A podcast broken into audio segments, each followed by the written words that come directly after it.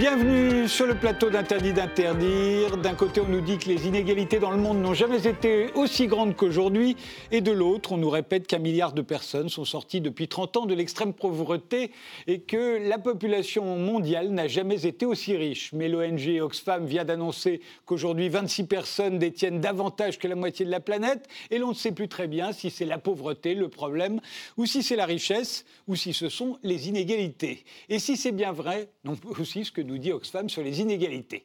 On a donc invité Oxfam pour en débattre, mais ils n'ont pas voulu venir. En revanche, sont venus Laurent Papy, analyste à l'IREF, l'Institut de recherche économique et fiscale. Vous avez récemment dénoncé la méthodologie utilisée par Oxfam pour pointer les inégalités dans le monde. On y reviendra. Mais d'abord, euh, ce sera ma première question. Euh, c'est quoi le problème pour vous La pauvreté, la richesse ou les inégalités?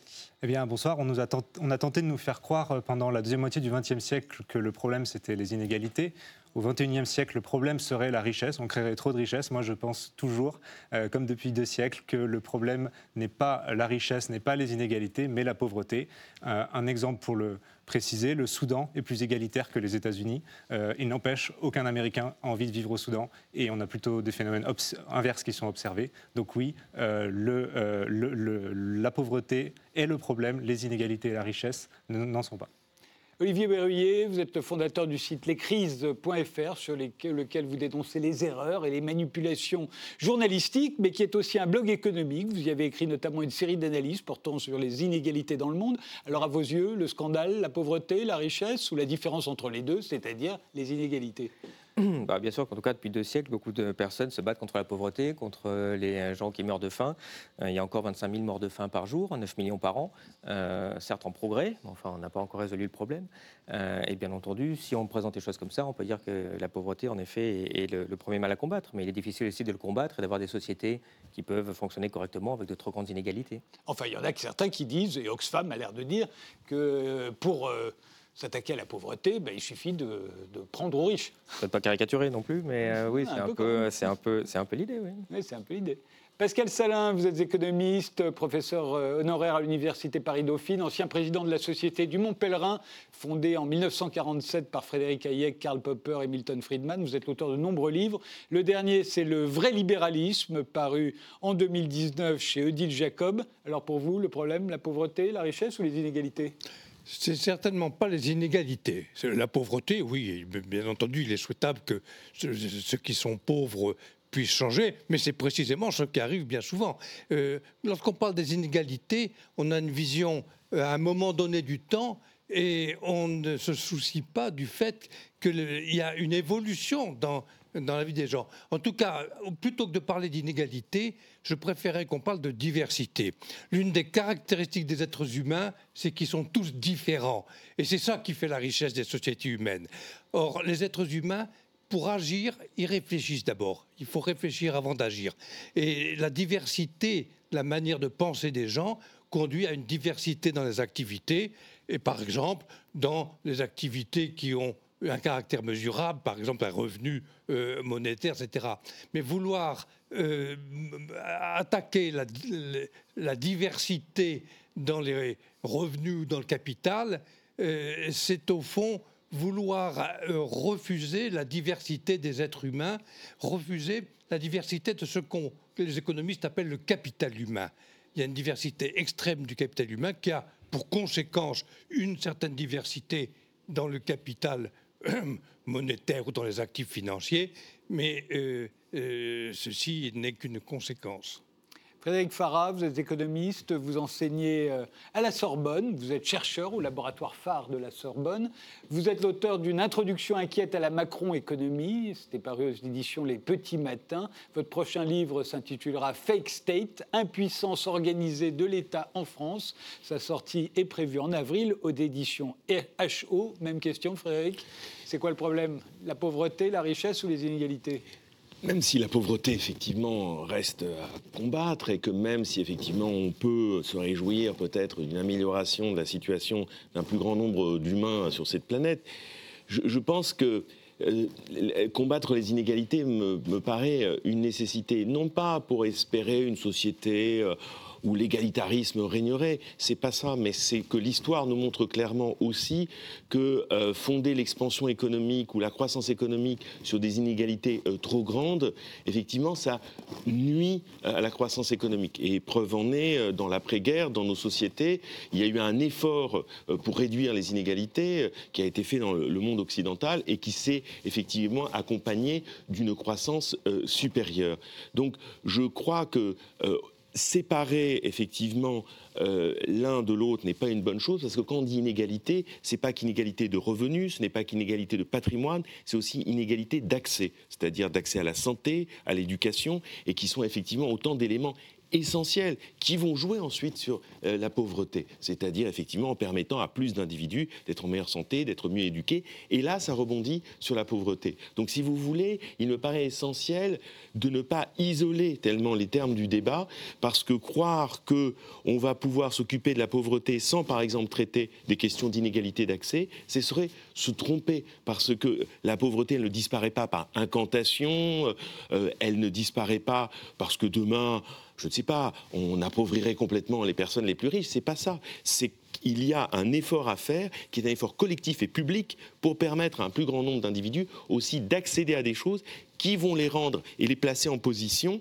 de pouvoir maximiser leurs opportunités, maximiser leurs chances, mais en même temps, il ne faut pas tout ramener ça à un individu, il faut ramener aussi à des structures qui parfois bloquent empêche effectivement euh, un accès, que ce soit, par exemple, on le voit bien dans le monde, ou parfois souvent selon les jeunes femmes, les filles, qui ont parfois moins accès à certaines choses en termes d'éducation, par exemple, que les garçons. Bon, il y a toutes ces choses-là qu'il faut combattre, et en les combattant, en permettant à plus d'égalité, on peut aussi, de cette manière, effectivement, combattre la pauvreté, parce que les inégalités, ce n'est pas que le revenu et le patrimoine. Pour moi, c'est très important d'insister sur les inégalités d'accès aussi. Alors, très souvent, on pointe, et à la suite de de plusieurs rapports qui ont été rendus par l'ONG Oxfam. Quand on parle d'inégalité, on nous sort des, des, affirmations comme celle-ci. 26 milliardaires détiendraient davantage que la moitié la plus pauvre de la, de la population mondiale. Alors, est-ce que c'est vrai? C'est-à-dire, est-ce que 26 milliardaires détiennent davantage que plus de 3 milliards et demi de gens? Claude Papy, vous n'êtes pas d'accord Alors, la méthodologie qui est derrière cette affirmation est extrêmement douteuse, voire même euh, manipulatrice. Si vous, euh, euh, Frédéric, vous possédez 10 euros, admettons que c'est votre patrimoine total, vous possédez seulement 10 euros, eh je peux dire avec la même méthodologie qu'Oxfam que vous détenez plus que la richesse cumulée de 2 milliards d'êtres humains. Pourquoi? Parce que Oxfam se base sur les statistiques du Crédit Suisse qui dit compare les patrimoines nets des individus. Le patrimoine net, c'est ce que vous possédez moins vos dettes. Et il se trouve qu'il y a notamment l'exemple typique qu'on cite souvent, euh, les étudiants américains qui, à la sortie de leurs études, ont, une dette qui est euh, relativement élevée, qui se chiffre en plusieurs dizaines de milliers de dollars ou d'euros. Au total, c'est 1000 milliards de dollars de dette des étudiants, la, bulle de, l'endettement des étudiants Donc, américains. Ils font partie, statistiquement, d'après la méthodologie d'Oxfam, des gens qui sont les plus pauvres de la planète. Ils sont plus pauvres qu'un Soudanais. Déjà, là, ça montre que euh, utiliser le patrimoine pour évaluer les inégalités, c'est ce que disait Frédéric Farah, c'est la même, c'est déjà extrêmement limité. Comme vous voulez dire que dans les pays pauvres, on n'a pas de dette, ou en tout cas pas dans ces proportions-là, parce qu'il n'y a pas de système, euh, on ne peut pas s'endetter dans ces oui. Donc en fait, les, les pauvres pour Oxfam, c'est euh, l'étudiant d'Harvard. Celui qui vient de s'endetter pour faire Harvard, il est dans les plus pauvres du monde. Et ça fait baisser les cils. Et puis, euh, le, patrimoine des personnes que l'on voit sur la photo, on ne sait pas l'estimer. Euh, c'est-à-dire que le Crédit Suisse le dit lui-même, l'Oxfam l'avoue lui-même, on ne peut pas estimer le patrimoine de ces gens-là, parce qu'on ne sait pas, et non, de toute façon, il n'y a pas de droit de propriété, donc on ne peut pas, enfin, c'est très difficile. Mais quand on somme, par exemple, les 10%, la richesse cumulée des 10% des plus pauvres de la planète, on a un chiffre négatif de moins 750 milliards. Donc quand on somme les 30% cumulés, soit 2 milliards de personnes, euh, de euh, leur, patrimoine cumulé, on a aussi un chiffre négatif. Donc ça veut dire qu'avec 10 euros, vous pouvez très facilement dire que vous êtes plus riche que 2 milliards de personnes euh, réunis. Donc cette euh, affirmation-là, pour moi, elle relève de la manipulation. Euh, elle, a été, elle a été révélée depuis longtemps et je pense qu'il est urgent de, de révéler derrière les, intérêts que, les intérêts idéologiques que défend Oxfam plutôt que de s'attarder sur cette, sur cette statistique qui est relativement foireuse. Vous êtes d'accord, Olivier Brévy? Oui et non Moi, j'ai envie de dire, quand Oxfam euh, montre la lune des inégalités, le néolibéral euh, regarde le doigt. Mhm. Euh, effectivement, vous avez raison sur ce point-là. Ce n'est pas une méthodologie Oxfam, c'est d'abord une méthodologie qui est d'abord Crédit Suisse, et puis c'est une méthodologie de base. Vous regardez le patrimoine des gens, bah, il y a des gens qui ont un patrimoine négatif, et en effet, ce n'est pas les gens qu'on voit à l'image, parce qu'ils n'ont rien. Il a fallu que la finance néolibérale invente des dettes supérieures à l'actif pour avoir une petite fraction de la population. Vous voyez, ce n'est pas les néolibéraux, ça s'appelle... Dès l'instant où on a pu s'endetter, on, on, a eu des patrimoines négatifs négatif. Non, euh, parce qu'il faut que la dette soit supérieure à votre actif net. Vous achetez une maison, vous avez une dette, mais vous avez la maison en face. Donc votre patrimoine, il n'est pas négatif. Il est peut-être faible, mais il n'est pas négatif. Euh, pour faire ça. Si, au début je suis désolé, quand j'emprunte pour acheter une maison. Vous, avez, euh, achetez la maison. J'achète la, maison, la, mais la maison est à la banque, elle dépasse à moi. Non, non, la maison, la maison est à vous parce que vous l'avez achetée dans votre titre de propriété et vous avez la dette en Pas dans le calcul du crédit suisse. Si, si. si, si, si, non, mais l'exemple qu'il donne, il a raison. L'exemple qu'il donne, c'est l'exemple de l'étudiant. Parce que l'étudiant n'a aucun actif. il a un capital de connaissances, par contre, un capital culturel qui va pouvoir valoriser et qui vaut bien plus que euh, le patrimoine d'une simple maison, par exemple. Mais ce qui est intéressant, c'est pas de regarder l'effet de bord hein, que vous soulevez. En effet, façon un peu, j'ai le théorème de Pasqua. Vous avez un problème, vous essayez de créer un problème dans le problème. oui, effectivement, c'est un petit problème. Ça représente trois fois rien. Non, ça, bah, Alors, ça permet de dire des absurdités du genre avec 10 euros, je possède autant que 2 milliards de personnes cumulées. D'accord. Dire ça révèle que la, statistique de Oxfam est, complètement fausse. D'accord. Donc oublions les gens qui ont des patrimoines négatifs. Hein, vous oubliez cela, puis on va commencer à ceux qui ont un patrimoine juste nul. On va arriver à dire que les 26, les 26 milliardaires dont on parle, ils vont pas avoir 50% puisque vous n'avez pas les négatifs qui viennent imputer positif. C'est-à-dire, ils vont avoir un patrimoine de quoi? À peu près 20 ou 30% de la planète et pas 50 je, ne dirais pas qu'il y a des inégalités là-dessus sur le, patrimoine. Maintenant, cette statistique montre premièrement, qu'on ne peut pas faire des généralités de cette manière. Et la deuxième chose, et là je vous renvoie aux travaux d'Hernando de Soto, on ne sait pas estimer le patrimoine des plus pauvres. C'est un économiste péruvien qui a passé sa vie dans les bidonvilles du monde entier et qui euh, regarde qu'est-ce qui fait qu'on peut sortir de la misère, sortir de la pauvreté. Et il montre qu'il faut qu'on reconnaisse ces droits de propriété, cette liberté d'échanger. Et tant qu'on ne la reconnaît pas, on ne peut même pas la mesurer. Donc on ne sait pas euh, combien, quelle est la valeur du patrimoine des plus pauvres de la planète. Pascal Salin? Je voudrais juste euh, prendre un ou deux exemples euh, pour montrer l'absurdité de, la mesure des inégalités. Vous avez par exemple deux individus euh, qui sont tout à fait identiques. Il y en a un qui épargne, qui accumule du capital, l'autre ne veut pas, il préfère consommer tout de suite, avoir des satisfactions immédiates plutôt qu'ultérieures. Et alors, on va dire, il y a inégalité dans le patrimoine de ces deux-là, il faut, redistribuer les richesses. C'est une absurdité. Prenons euh, le cas. Euh, vous voulez dire que quelqu'un, deux personnes gagnant 50 000 euros par mois, donc qui sont plutôt dans les mieux euh, lotis, il y en a un qui les dépense intégralement et l'autre qui, au contraire, les économise. Les, inégalités entre deux vont devenir considérables selon ces calculs-là, alors, qu'en réalité, ils disposent exactement des mêmes, des mêmes sommes. Ou alors, prenons deux individus qui épargnent exactement la même quantité chaque année, mais il y en a un qui a 25 ans et l'autre 60 ans. Mmh. Eh bien, il est évident que celui qui a 25 ans a un capital beaucoup plus faible. Alors on va dire, voilà, il y a un pauvre, il faut que prendre de l'argent aux riches pour le donner aux pauvres. C'est une absurdité. Une fois de plus, ça signifie que ces, ces statistiques, elles ne tiennent pas compte de ce qui est fondamental dans la vie humaine, qui est le temps la durée. Les gens changent et ils projettent sur le futur et le, capital est le résultat de décisions tout au long de la vie des gens. Frédéric Farah Je crois en fait que cette question, alors on peut la débattre indéfiniment parce que c'est toujours la question de la méthodologie, comment mesurer les inégalités et de quoi on parle quand on dit les inégalités. Alors de quoi on parle? Je pense qu'effectivement, il faut déjà regarder euh, trois choses euh, très précisément et ensuite se rendre compte que si on veut une approche un peu plus fine, il va falloir entrer dans les détails. Alors c'est quoi les trois choses?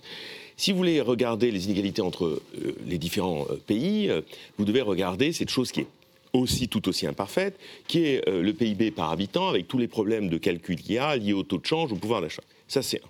Ensuite, il faut regarder les inégalités internes. Et les économistes utilisent d'autres outils pour ça, qui est le fameux coefficient de Gini, c'est-à-dire que plus vous rapprochez euh, de 1, moins c'est bien euh, en tant que tel. Et là, rien n'empêche d'assister à une réduction des inégalités entre les nations et une augmentation des inégalités à l'intérieur. Et ensuite, il y a la troisième version, qu'on regarde les inégalités mondiales comme si on imaginait que le monde était un, ensemble unifié, et on regarde et on compare les choses entre elles. Alors, ce genre d'approche très globale a quand même un défaut parce qu'elle ne permet pas de voir une réalité beaucoup plus précise qu'on peut observer à des échelons euh, locaux que l'on peut observer au niveau de territoire, qui font que dans un même euh, pays, on peut avoir par exemple un indice de développement humain qui va être plus élevé dans certaines parties d'un pays et dans d'autres cas beaucoup plus dégradé. Et, chacune, et chacun des outils qu'on a, par exemple le Gini, il a été par exemple critiqué parce qu'on a dit effectivement qu'il ne permet pas de bien mesurer les inégalités du haut par rapport au bas. Donc on en a créé un nouveau qui s'appelle l'indice Palma. Alors l'indice Palma, qu'est-ce que c'est? C'est on observe la quantité, enfin la part de revenus ou la masse de revenus distribuée au 10% comparé au 40% donc effectivement, qui est venu enrichir. Donc si vous voulez, en termes de méthodologie, on observe, il y a eu aussi le rapport conduit par euh, l'équipe de Thomas Piketty, euh, avec effectivement, qui a voulu observer quelle était la part de revenus captés par un certain nombre pour voir effectivement comment les inégalités, et selon ce rapport, les inégalités augmentent. Donc si vous voulez, on peut débattre de la méthodologie parce qu'aucune n'est parfaite dans le fond. Et que c'est comme l'histoire des chiffres du chômage. Est-ce que c'est les vrais chiffres, les faux chiffres? On nous cache, on nous les cache pas, etc. Qu'est-ce que l'on peut quand même observer quand même en tendance Qu'effectivement, un, les inégalités euh, à l'intérieur des nations n'ont eu de cesse de croître ces dernières décennies, malgré une réduction relative des inégalités à l'échelle de la planète entre les nations. Deux, que le fait de cette réduction de ces inégalités, on le doit surtout à une part importante des Indiens et des Chinois qui sont sortis effectivement de la pauvreté. Trois, si on retire cela, on voit que l'indice Gini d'inégalité a légèrement euh, progressé. Et que dans le fond, on observe quand même que, par exemple, la mondialisation, c'est avant toute chose un processus de redistribution des inégalités à l'échelle de la planète, dans la mesure où la mondialisation est avant toute chose une mise en compétition généralisée des territoires, des hommes, des capacités des uns et des autres. Et effectivement, il ne suffit pas juste d'insister sur cette fameuse égalité des chances, mais de voir combien les structures sociales, économiques, institutionnelles, parfois, ne favorisent pas ni la sortie de la pauvreté, ni la réduction des inégalités. Alors on peut débattre à l'infini sur la méthodologie, je n'en doute pas, mais on n'en trouvera jamais quand on regarde tous les critères qui existent, tous les outils qu'on a développés, combien il est difficile pour construire le propos sur inégalité en plus ou en moins, d'observer effectivement les données empiriques que l'on recueille. Et à chaque fois, on se rend compte que les outils qu'on utilise bon, bah, sont intéressants, mais montrent des limites. Donc on en apporte d'autres. Il y, a quand même une manie depuis quelques années, c'est de pointer à chaque fois, de compter 26 milliardaires, ou alors regardons la suivante, c'est les 2153 milliardaires qui posséderaient plus de richesses que 60% de la population mondiale. C'est là-dessus qu'on insiste, et c'est repris à chaque fois par tous les médias. Il y a également alors les 1% les plus riches possèdent deux fois plus de richesses que 90% de la, la, population mondiale. Sauf que là, ça commence à devenir euh, plus critique, parce que là, on ne parle plus des milliardaires, on commence à parler de nous les 1% des plus riches au niveau de la population mondiale, il y a une bonne partie de la population française là. Et que tout à coup, nous qui nous voyons comme au contraire très pauvres par rapport à ces milliardaires qui possèdent autant que la moitié de la planète, là tout à coup, on commence à être dedans. Parce qu'on est dans les 1%. Beaucoup d'entre nous en France sont dans les 1% les plus aisés. Vous aviez fait ce calcul, euh, euh, Olivier Berruyer. Pour être dans les 1%, il faut avoir combien? tout, à fait. Mais si vous voulez, quand vous êtes dans, ces, euh, dans quelques centaines de milliers d'euros pour, pour répondre à votre, à votre question. 500 000 euros, je crois, pour être dans les 1% les, les, plus, riches de la, de la, planète. Tout à fait. Mais si vous voulez, ce qu'apporte euh, le rapport Oxfam, c'est, je pense déjà, un premier indice de où on en est sur la planète. Alors on peut sortir des petits points, vous avez raison, on peut sortir des histoires de patrimoine négatif. Bon, en gros, vous avez 1% de la population mondiale qui a 50% du patrimoine. Et si vous prenez les 10% les plus gros, c'est 80% à peu près. Voilà, arrêtons là.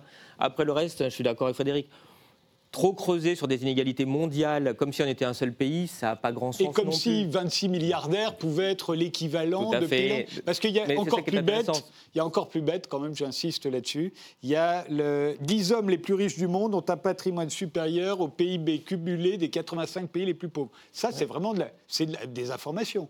C'est-à-dire que là, on compte d'un côté des richesses accumulées pendant mmh. toute une existence par des hommes mmh. face aux revenus de 85 pays, mais qui sont les revenus annuels. C'est comme si euh, en France, dans notre pays, euh, il y, a, le château de Versailles. Euh, c'est pas, dans pas dans le PIB, le château de Versailles. L'idée, c'est de faire passer le message, c'est beaucoup. C'est ça la Mais- question. oui, mais c'est les gens mensonger. Mais mensonger par rapport à quoi C'est. Factuellement, c'est vrai. Après, ça vous donne un On ordre ne de grandeur. compare pas le Co- patrimoine et la richesse annuelle. Comment, ok, mais comment vous, vous arrivez à comparer la fortune de Bernard Arnault quand on vous dit c'est 100 milliards? Mais c'est quoi 100 milliards? Comment on essaie de faire passer 100 milliards aux gens? Je peux vous donner l'info, c'est 100 milliards. C'est un milliard ou 100 milliards, c'est tellement gros, vous ne comprenez plus. Ça permet de montrer et de tangibiliser certaines choses. Vous pourrez dire oui, c'est bête, c'est pas bête. Mais en tout cas, Ce ça qu'il faut comparer, c'est le les revenus de Bernard Arnault avec le PIB de la France. Là, ça a un sens. Mais pas le patrimoine de Bernard Arnault avec les revenus de la France. Oui, et puis on peut aussi dire que le PDG d'Oxfa- d'Oxfam gagne 600 fois le salaire de quelqu'un qui vit au Burundi. On peut faire beaucoup de, de- de- de- de statistiques pour faire peur, pour dire que euh, on, on doit absolument euh, taxer les, les- les plus riches pour les plus pauvres. Euh, Là où je suis d'accord avec, euh, Frédéric Farras, c'est que euh, l'inégalité de patrimoine, la mesure euh, donne très peu d'informations. Il faut la prendre pour ce qu'elle est. Elle peut avoir son intérêt.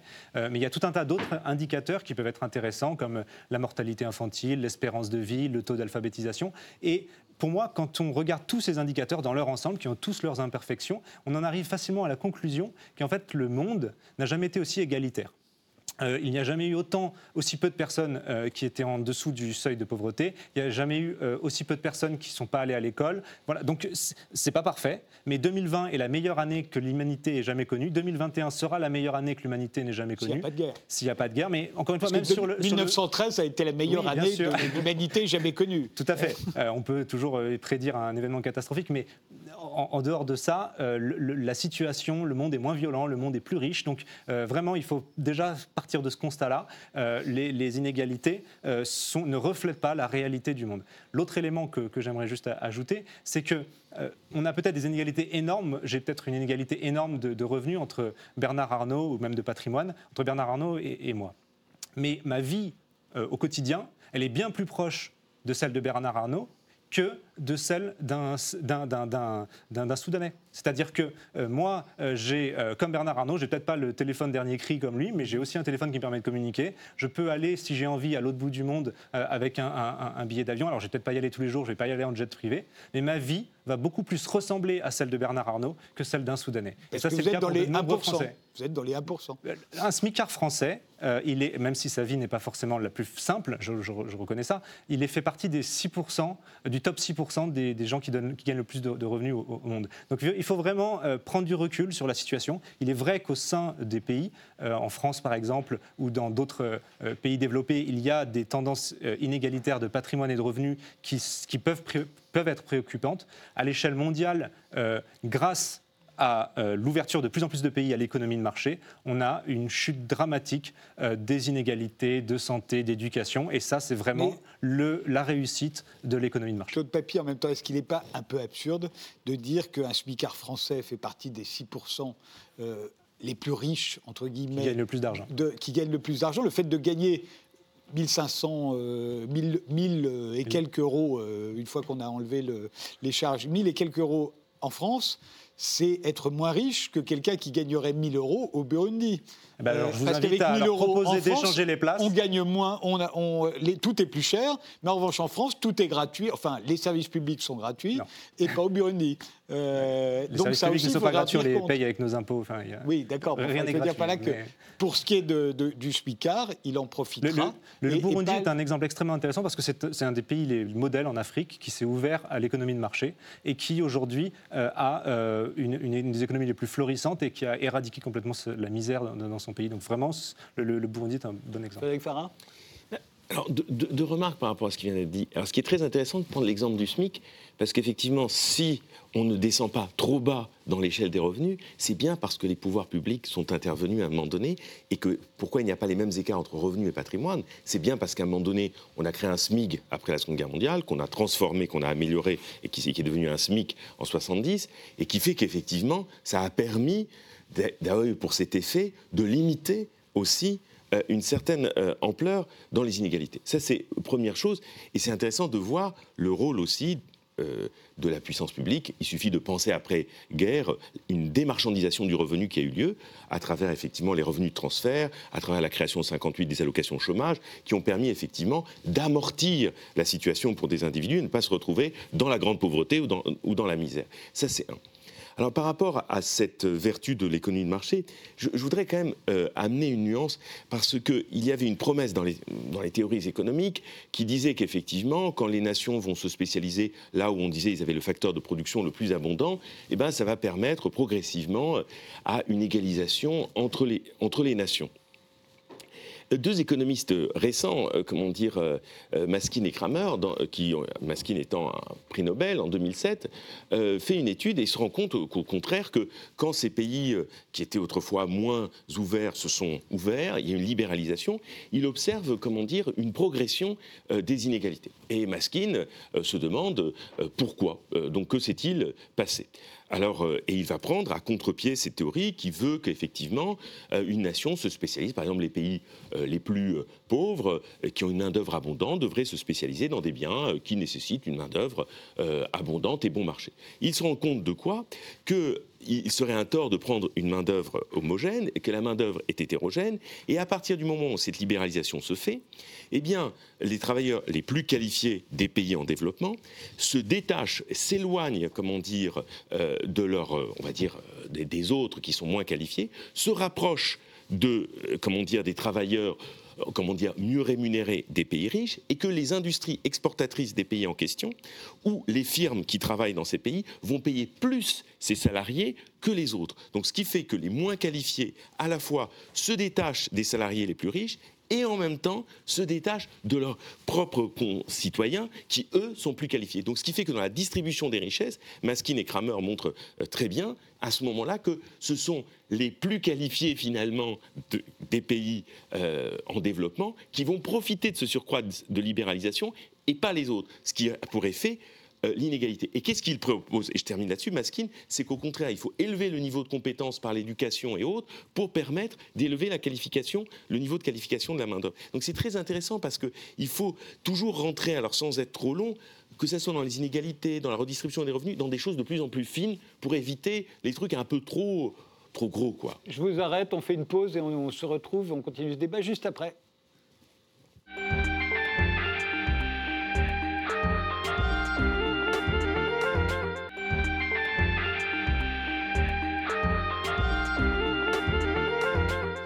On reprend notre débat sur les inégalités. Sont-elles si importantes que cela? Avec Laurent Papy, qui est analyste à l'IREF, avec Olivier Berruyer, le fondateur du site Les Crises, avec euh, Pascal Salin, qui est économiste, et Frédéric Farah, qui est lui aussi économiste. Euh, quand on parle d'inégalités, on fait des comparaisons, comme on l'a dit, un, peu hasardeuses entre des gens et des pays, entre des revenus et des patrimoines, euh, entre des milliardaires et la moitié de la population. On on compare beaucoup moins souvent avec ce qui était le passé. Sous Louis XIV, les inégalités étaient évidemment euh, bien plus grandes en France qu'aujourd'hui. Euh, néanmoins, euh, Louis XIV avait été 20 fois moins riche que le sultan Aurangzeb, qui était le grand moghol d'Inde. Euh, et, en revanche, le niveau de vie des Indiens et des Français était le même. Ce qui creuse après, c'est la révolution industrielle. C'est parce qu'il y a une révolution industrielle en France, d'abord en Angleterre puis en France, que tout à coup, les niveaux de vie vont se séparer entre les Français, les Indiens, euh, les Américains et les Africains, etc. etc. Pascal Salin. Quel est votre avis là-dessus. Est-ce que les inégalités n'étaient pas bien plus grandes euh, il, y a, y a, 300 ans qu'aujourd'hui?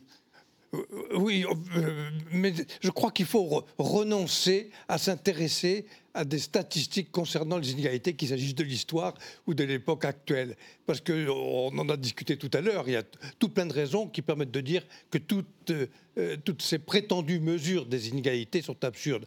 et on parle de, de distribution des richesses inégales ou de redistribution, ce qui est une expression également contestable, parce que ça laisse supposer implicitement que les richesses appartiennent à la collectivité ou à l'État et qu'elles euh, doivent, être, réparties de manière égalitaire en fonction des statistiques euh, que l'on euh, fournit eh bien, cela me paraît parfaitement discutable. Il faudrait arrêter de parler. Vous voulez dire que chacun créant ses propres richesses, exactement. Euh, il n'y a pas à les comparer. La, euh, richesse est créée, elle n'est pas distribuée. Voilà. Et donc, elle n'a pas, pas à être redistribuée. Mais pourquoi, justement, on fait des statistiques et des études euh, empiriques sur ce qu'on appelle les inégalités, parce que ça justifie la politique économique de redistribution. Ça permet aux politiciens d'exister. on trouve toujours une majorité de gens pour essayer de prendre de, des ressources à d'autres. et l'État, par conséquent, sous prétexte de réduire les inégalités, crée des inégalités, puisqu'il il vole davantage de ressources à certains qu'à d'autres. Euh, les vraies inégalités, ce sont celles-là, et non pas celles qui sont Olivier Berruyer, qu'est-ce que vous pensez de cette analyse? Bah, je pense que c'est facile d'avoir ce genre de discours quand on ne fait pas partie des 900 millions de personnes qui ont faim, en fait, en ce moment. Euh, deuxième point, euh, sur la partie, euh, après, on rentre dans une partie plus philosophique, qui est intéressante. Effectivement, c'est une vision euh, libérale pure, chimiquement pure, que vous, nous, que vous nous donnez là. Après, ça renvoie à des problématiques qui sont aussi la morale, qui sont qu'est-ce que sont des communautés. la liberté une, fait partie des, devises de la République. Il y a aussi égalité et il y a aussi fraternité. comment derrière vous pouvez avoir une société qui fonctionne si vous en avez une toute petite partie qui s'en met, je dirais, plein les fouilles pendant que euh, la grande partie de la population trime, euh, justement, voit une partie de la richesse qu'elle crée qui est captée par les autres. Quand vous dites la richesse est créée, euh, oui, elle est créée, elle a été aussi captée. captée, vous en parliez tout à l'heure, au temps Louis XIV, hein, les nobles ont bien capté, puis derrière, par l'héritage, vous entretenez ces, ces différences-là. Elles ont été captées par la colonisation, elles ont été captées euh, de bien des façons sur la planète. Euh, donc la question, c'est comment on trouve un juste équilibre. On est bien d'accord. On ne va pas dire, on ne va pas tout prendre aux riches pour donner aux pauvres. De toute façon, ça ne va pas non plus euh, résoudre tous les problèmes des pauvres. Mais comment on fait tenir une société et surtout, comment on voit l'être humain là-dedans. et ça, c'est vrai que ça sort d'un discours économique, mais ça renvoie, je pense, à quelque chose de beaucoup plus profond sur qu'est-ce qu'une société. Claude Papy, vous avez fait le calcul. si l'on confisquait la fortune des milliardaires, et qu'on la répartissait entre les plus pauvres, puisque c'est ça qu'on compare à chaque fois, 26 milliardaires, 3 milliards et demi de gens, ça ferait combien pour les, pour les pauvres? on, augmenterait le revenu moyen de quelques centaines d'euros, de 20 à 50% et ce pendant une année, à condition d'avoir réussi à vendre tous les actifs. Donc, euh, et ça ferait 400 euros à la fin, et juste pour une année, pas chaque année. Ça, hein. ne changerait pas radicalement la, la, vie de, ces gens-là. Mais là où je suis d'accord, c'est que c'est au-delà de la question économique et de la manipulation des idées que Oxfam pourrait faire, c'est avant tout une question morale. Euh, euh, et, la question derrière la richesse, c'est euh, est-ce qu'il y a eu un vol? Est-ce que Bernard Arnault a volé? Est-ce qu'il a, il a, acquis cette richesse de manière légitime ou pas? Bill Gates, il s'est enrichi, personne ne nie ça, il a, il a gagné des, milliards de dollars. Mais quand on achète un ordinateur à, M.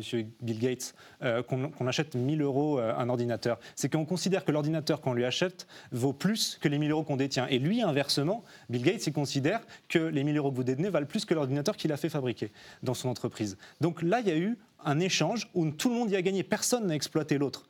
Et même si moi, je l'ai acheté, je suis beaucoup moins riche que, lui, euh, j'y ai gagné. et il a transformé la vie de milliards de personnes grâce à ces ordinateurs, euh, parce qu'on a pu être plus productif, parce qu'on a pu trouver un métier grâce à ça, parce qu'on a pu apprendre des choses, parce qu'on a pu rencontrer des gens. Euh, et donc, il faut vraiment voir, je pense, la question de la richesse sur est-ce que la richesse a été bien ou mal acquise. Mmh. Et là-dessus, le débat n'est pas sur quelle répartition, quelle répartition, quelle distribution idéale, c'est est-ce que j'ai acquis la richesse de manière légitime ou pas? Est-ce que je l'ai acquis parce que l'État m'a offert une rente, parce que euh, je suis euh, monsieur Dassault et j'ai des marchés publics? Euh, Est-ce que je l'ai acquise parce que je suis l'ami de monsieur Poutine? Est-ce que je l'ai acquise parce que j'ai eu des privatisations favorables, comme l'homme qui était le plus riche de l'histoire de, ces dernières années? C'est un, Mexicain qui s'appelle Carlos Slim. Il a bénéficié d'énormément de privatisations très avantageuses qui, l'ont rendu le plus riche. Est-ce que c'est une richesse bien acquise? N'en suis pas convaincu. On pourrait citer euh, les politiques de restriction foncière qui font augmenter les inégalités en France. On pourrait citer la politique de la Banque Centrale Européenne qui spolie les épargnants au profit des plus riches. Donc il y a tout un tas d'inégalités qui, elles, sont illégitimes parce qu'elles relèvent d'un non-consentement entre individus. Frédéric Farah? Ben, si on reste un peu sur la logique euh, philosophique, on peut ne pas oublier qu'en 1919, la plus vieille organisation internationale qui existe, qui est l'OIT, hein, le Bureau international du travail, l'Organisation internationale du travail, qui disait il n'y a pas de paix durable sans justice sociale. Hein, euh, disait ça, et euh, on l'a rappelé à la déclaration de Philadelphie en 1944, quoi c'était nécessaire. Et on a eu un exemple dans l'histoire, c'est-à-dire que euh, le président Roosevelt ne voulait pas revoir les inégalités de 1928, hein, ça ne lui faisait pas plaisir. Et on voit la fiscalité américaine des années 50 euh, jusqu'aux années 70, où les dernières tranches de l'impôt sur le revenu sont taxées jusqu'à 76, 80%, et même Roosevelt, à un moment donné, avait évoqué 91% en tant que tel. Est-ce que les États-Unis n'ont pas connu de croissance à l'époque? Non. Est-ce que effectivement les inégalités entre Américains sont réduites? Oui. Et en fait, si vous voulez, ce que qui me paraît fou aujourd'hui, c'est qu'on puisse revenir sur un acquis qui me semblait essentiel des lendemains de la Seconde Guerre mondiale, c'est pas est-ce que vaut mieux l'économique ou le social, c'était l'idée que les deux devaient tenir ensemble. Et c'est-à-dire que faire de la prospérité économique sur la misère sociale n'était pas possible. Ça, c'est quelque chose qui me paraît absolument essentiel à garder à l'esprit. Alors, bien sûr, alors si on voulait convoquer l'histoire, parce que vous évoquez l'histoire, Marx lui-même disait qu'effectivement, le capitalisme ne volait pas, il exploitait, ce qui n'est pas la même chose, puisque effectivement, il dégageait euh, de la plus-value. Et qu'est-ce que c'était la plus-value? C'est la différence entre le travail que l'ouvrier fait et le surtravail. C'est-à-dire, en fait, il travaille plus qui est nécessaire pour la reproduction du travailleur, comme on disait, et que cette plus-value est récupérée par le capitaliste. C'est ce que disait très bien euh, l'économiste Harrod. Il disait le capitaliste gagne ce qu'il dépense et l'ouvrier dépense ce qu'il gagne. C'est une formule qui est, remarquable parce qu'effectivement, ça veut dire bien ce que ça veut dire. C'est-à-dire qu'il achète de la force de travail, il achète de l'outillage, ça lui rapporte quelque chose, et il donne un ouvrier bah, qui, lui, ne peut que dépenser ce qu'il gagne. Donc, ce que je veux dire par là, c'est que en tant que tel, on peut concilier les deux, c'est-à-dire qu'effectivement, il ne s'agit pas d'être tout le monde à l'égalité. Euh, Alain Lipietz avait une très belle formule pour indiquer un petit peu la logique à l'œuvre dans les Trente Glorieuses, c'était la métaphore de l'escalator. C'est-à-dire, il disait que tout le monde, quand on observe quelqu'un sur un escalator, tout le monde monte, certains sont en bas, d'autres en haut, mais tout le monde est emporté par le même mouvement vers le haut. Eh bien, euh, ce qui explique que un ouvrier pouvait espérer, dans sa vie active, rejoindre progressivement le niveau d'un cadre. Aujourd'hui, les écarts maintenant pour pouvoir rattraper le niveau de vie d'un cadre sont parfois de 150 ans, donc ce qui devient de plus en plus compliqué. C'est le cas en France. Si, c'est le cas en France.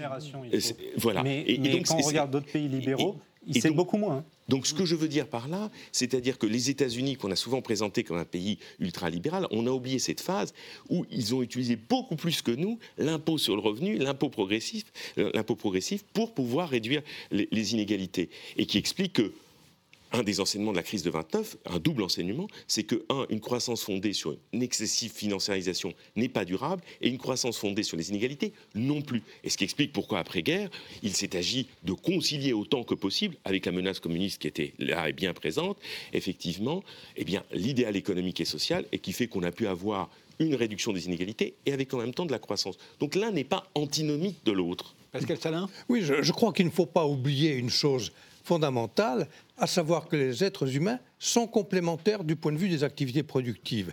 Euh, les salariés ne peuvent pas gagner des salaires élevés, ne peuvent pas avoir d'emploi s'il n'y a pas d'entrepreneurs. Et donc, euh, en voulant euh, faire une redistribution qui atteint trop ceux qui sont les, les, plus productifs, eh bien, on nuit à tout le monde.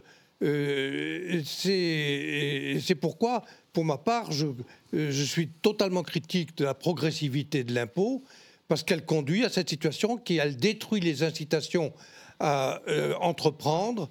Euh, et par ailleurs, d'ailleurs, ceux qui bénéficient gratuitement de, de services publics, ils sont moins incités à faire des efforts également pour produire. Donc c'est la liberté des échanges que vous évoquiez tout à l'heure euh, qui, est, euh, efficace et qui est morale. Euh, la, moralité, c'est celle qui consiste à respecter les activités des gens, leurs droits de propriété. Olivier Berrier Oui, mais, comme vous le disiez tout à l'heure, euh, rappelons aussi l'exemple des États-Unis. Pendant la Deuxième Guerre mondiale, le taux marginal est monté à plus de 90%, et juste après, il était à 80 à 70%.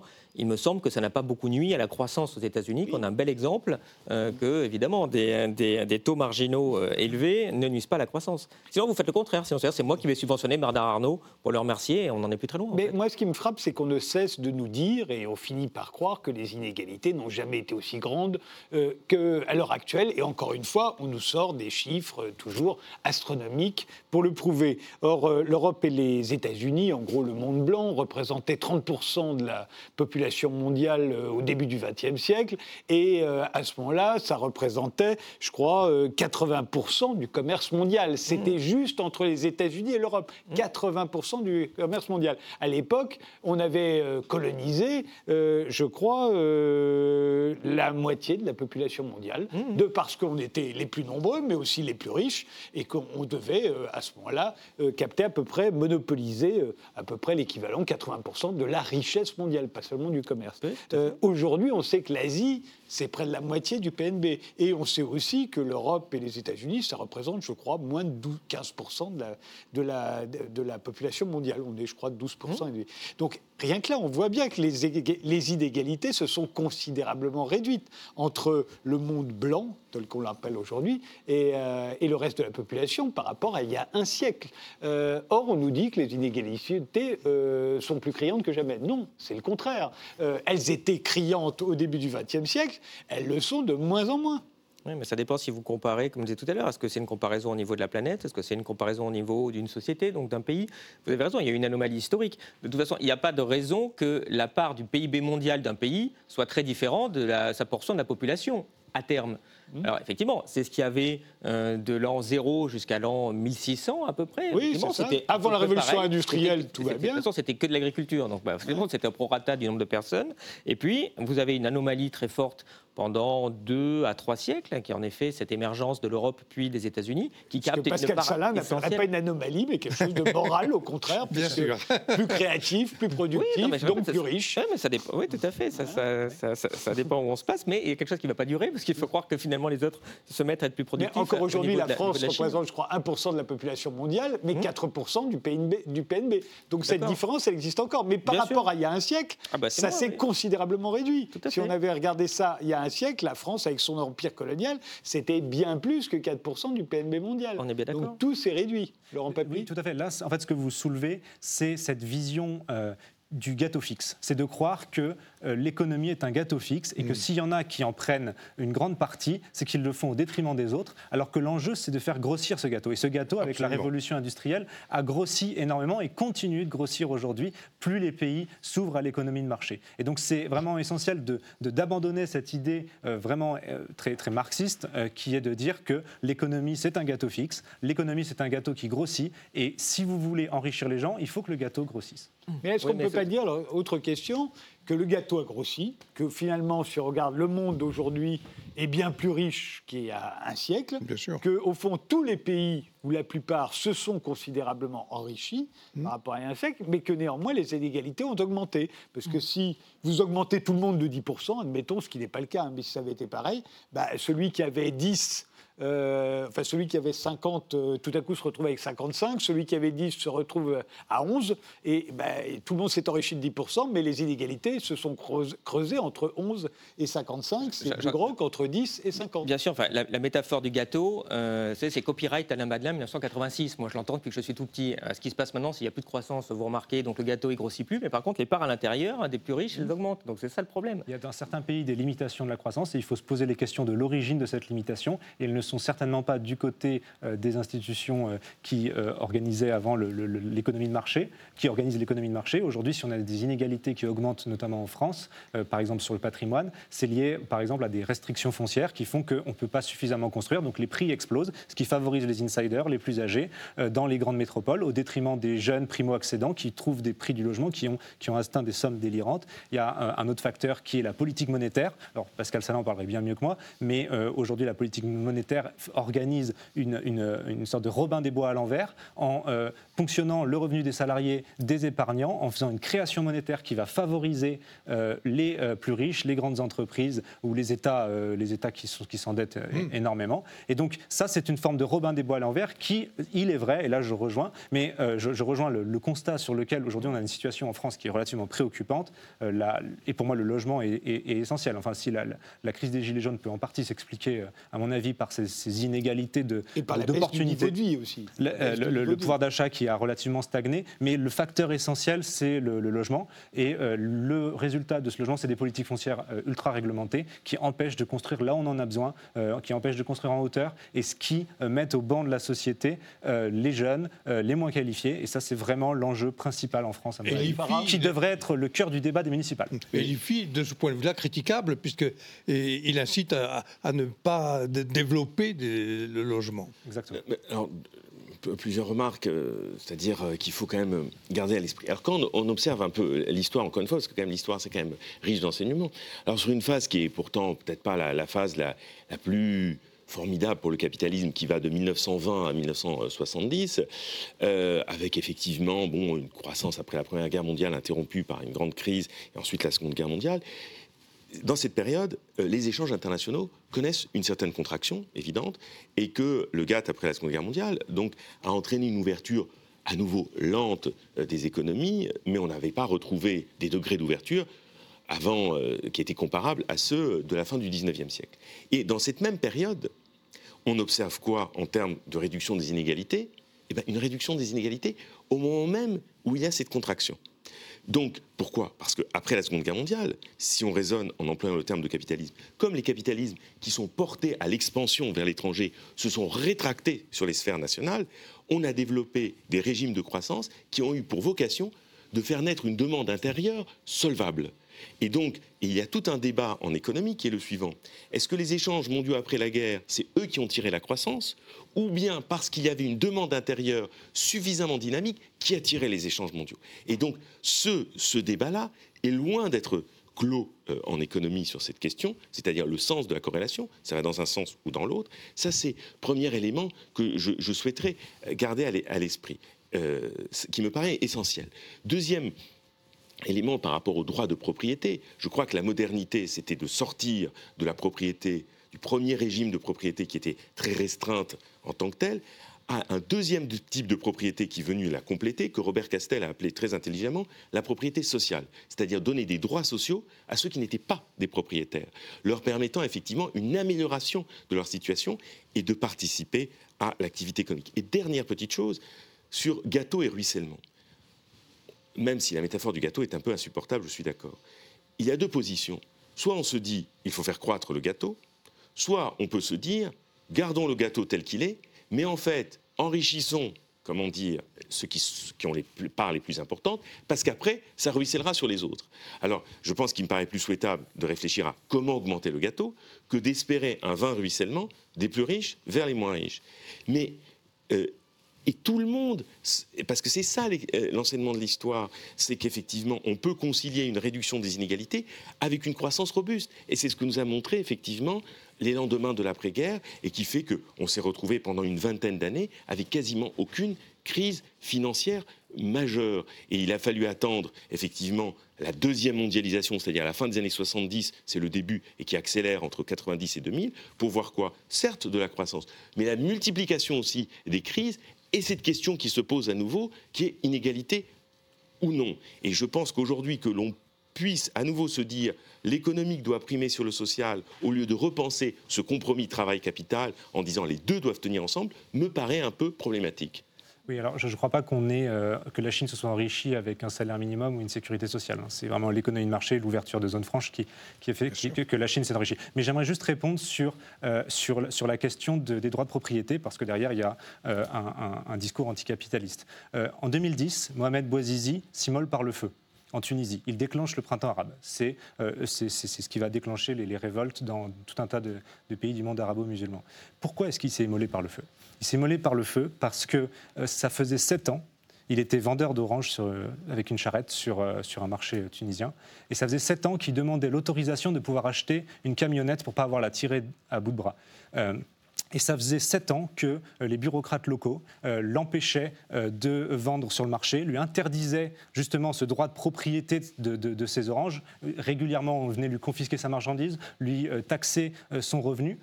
Et donc, c'est vraiment la négation de ces droits fondamentaux qui sont les libertés économiques, le droit de propriété, le droit d'échanger avec qui je souhaite, euh, le euh, droit de posséder les fruits de mon travail, qui sont aujourd'hui la raison pour laquelle des gens restent enfermés dans la pauvreté. Il faut vraiment regarder enfin, lire le livre de Fernando Soto qui s'appelle Le mystère du capital, qui montre que c'est à partir du moment où les individus se révoltent et euh, disposent de leur capital, le capital c'est la tête, la tête du, bœuf, des, vaches qu'on détient, qu'on reconnaît le droit de détenir ces animaux-là, parce qu'on on est paysan, avant on était serf, on, nous niait ce droit-là. À partir du moment où on le détient, qu'on a le droit de l'échanger, qu'on a le droit de gagner en productivité, euh, qu'on réclame ces droits-là, le monde s'enrichit, la, société s'enrichit. Alors il y en a qui vont s'enrichir en premier, c'est pour ça que des inégalités augmentent, les autres rattraperont dans un second temps, ce qui crée des frustrations, ce qui crée des ressentiments. Mais il faut vraiment comprendre le mécanisme, et le mécanisme initial, c'est d'abord reconnaître ces droits de propriété-là. Aujourd'hui, il y a des castes en Inde qui se battent pour qu'on leur reconnaisse le droit, les castes des intouchables notamment, qu'on leur reconnaisse le droit de posséder leurs terres. Ils, n'ont pas le droit, on, leur, on, ne leur reconnaît pas ce droit-là. Et c'est à partir du moment où on leur reconnaît ce droit-là, et qu'on pourra d'ailleurs le mesurer, parce que sinon on ne peut pas le mesurer, euh, on reconnaît le cadastre, le capitalisme, le droit de propriété, que le monde s'enrichit. Ça a commencé comme ça à la fin du Moyen Âge en, Europe, en, Italie, euh, là où la féodalité n'existait pas, parce que la féodalité c'était la négation du droit de propriété. La, condition nécessaire, c'est d'abord les libertés économiques. Frédéric Farah, une minute parce que c'est la fin de cette émission. il ne s'agit pas d'être contre euh, la propriété. C'est n'est pas la propriété ou sinon le collectivisme. C'est pas ça. C'est que cette première propriété, effectivement, on peut tout à fait la défendre. Elle peut être enrichie par une propriété complémentaire. Euh, que Castel appelle propriété sociale. Mais ce que je veux bien garder à l'esprit, c'est qu'on peut avoir un discours de critique, qui a par exemple été le discours keynésien, qui ne s'agissait pas de renverser le capitalisme, qui a été un discours au contraire qui, en faisant en sorte de réduire les inégalités, faire de la redistribution, ça a eu pour effet de légitimer le capitalisme et non pas de le dénoncer. Donc au contraire, aller dans les aspects les plus destructeurs du capitalisme, eh bien, ça me paraît fou pour ceux qui veulent le défendre, parce que finalement, ça le délégitime aux yeux du plus grand nombre. Dernier mot, Pascal Salin? Oui, je, voudrais euh, euh, souligner que tous les individus, ou presque tous, ont envie d'améliorer leur sort et font des efforts pour ça. Euh, une fois de plus, euh, ce que l'on doit critiquer dans cette notion euh, consistant à mesurer les inégalités, c'est il n'y a pas compte du temps. Il y a eu des études nombreuses qui ont été faites aux États-Unis qui ont étudié l'évolution dans le temps des, mêmes individus. Et je n'ai pas les chiffres en tête parfaitement, mais c'est même très frappant qu'il y a une, très grande proportion de ceux qui sont pauvres à une, époque, un certain nombre d'années plus tard, sont, appartiennent à la catégorie des riches. Et d'ailleurs, inversement aussi, il y a une évolution dans euh, la richesse des gens, dans leurs revenus, dans leur capital, etc. Et, il faut laisser cette liberté, cette possibilité, et, une fois de plus, tout ce, tout ce que l'on dit à propos des inégalités euh, néglige totalement ce fait fondamental qui est l'évolution le long de la vie des gens. Vous vouliez ajouter quelque chose, oui, Je crois que la statistique, c'est qu'un Américain sur deux fera partie un jour des 10% les plus riches. C'est pour, euh, pour, voilà, ben pour, révéler C'est quand même fondamental. L'évolution et l'importance de prendre en compte le temps euh, dans les inégalités. Mmh. Pour finir par un exemple justement dont, dont parlait un petit peu Oxfam, euh, au niveau des, retraites, Macron vient de dire qu'il euh, ne pouvait pas augmenter les retraites minimales des agriculteurs à 1000 euros par mois, que c'était trop. Euh, remettre l'impôt sur la fortune, 3 milliards, c'est 300 euros par mois pour un million d'agriculteurs retraités. c'est ça aussi la redistribution. Mmh. C'est une, belle mentalité compatible avec euh, Oxfam. Ces 3 milliards d'euros auraient pu être du capital productif qui mmh. vont générer de l'emploi, qui vont générer que l'emploi, on en a bien besoin en France, euh, plutôt que de faire une redistribution qui va peut-être favoriser pendant un temps court euh, ces, ces personnes-là, mais ce n'est pas durable. Voilà. C'est le même calcul que vous faisiez quand vous disiez si on divise euh, tous les, les euh, Tout à fait. On la, peut, la richesse des milliardaires, ça fera 400 euros et ça ne produira rien de plus. Exactement. ces 3 milliards sont partis dans les circuits financiers à taux négatif, dont tout à l'heure vous dénonciez la politique oui, mais ça, on peut, ça, ça, on est d'accord, mais il faut d'abord dénoncer la manipulation. Farah, 10 secondes. On, se retrouve toujours dans cette espèce d'antinomie. Il y aurait l'économique qui précéderait le social, il faudrait que le social attende que l'économique agisse. Je pense qu'il faut relier les deux, c'est comme euh, séparer artificiellement l'individu et la société. Alors on se dit qu'est-ce qui commence avant C'est l'individu puis la société ou la société puis l'individu? Norbert Elias avait raison de dire nous sommes dans une société d'individus. C'est plus simple comme ça. Et tout comme l'économique et le social ne doivent pas se séparer. Et donc penser que on fait de l'économique et quand on fait de l'économique c'est productif, quand on fait du social c'est improductif, non. Euh, Lindert, qui est un économiste américain, a bien montré que l'État-providence a rapporté plus qu'il n'a coûté. Il a parlé même de la théorie des free, free lunch pour dire que finalement c'est comme si on avait obtenu grâce à ça des repas gratuits. Voilà. Je vous remercie tous les quatre d'avoir euh, participé à ce débat. Merci de nous avoir suivis. Rendez-vous au prochain numéro.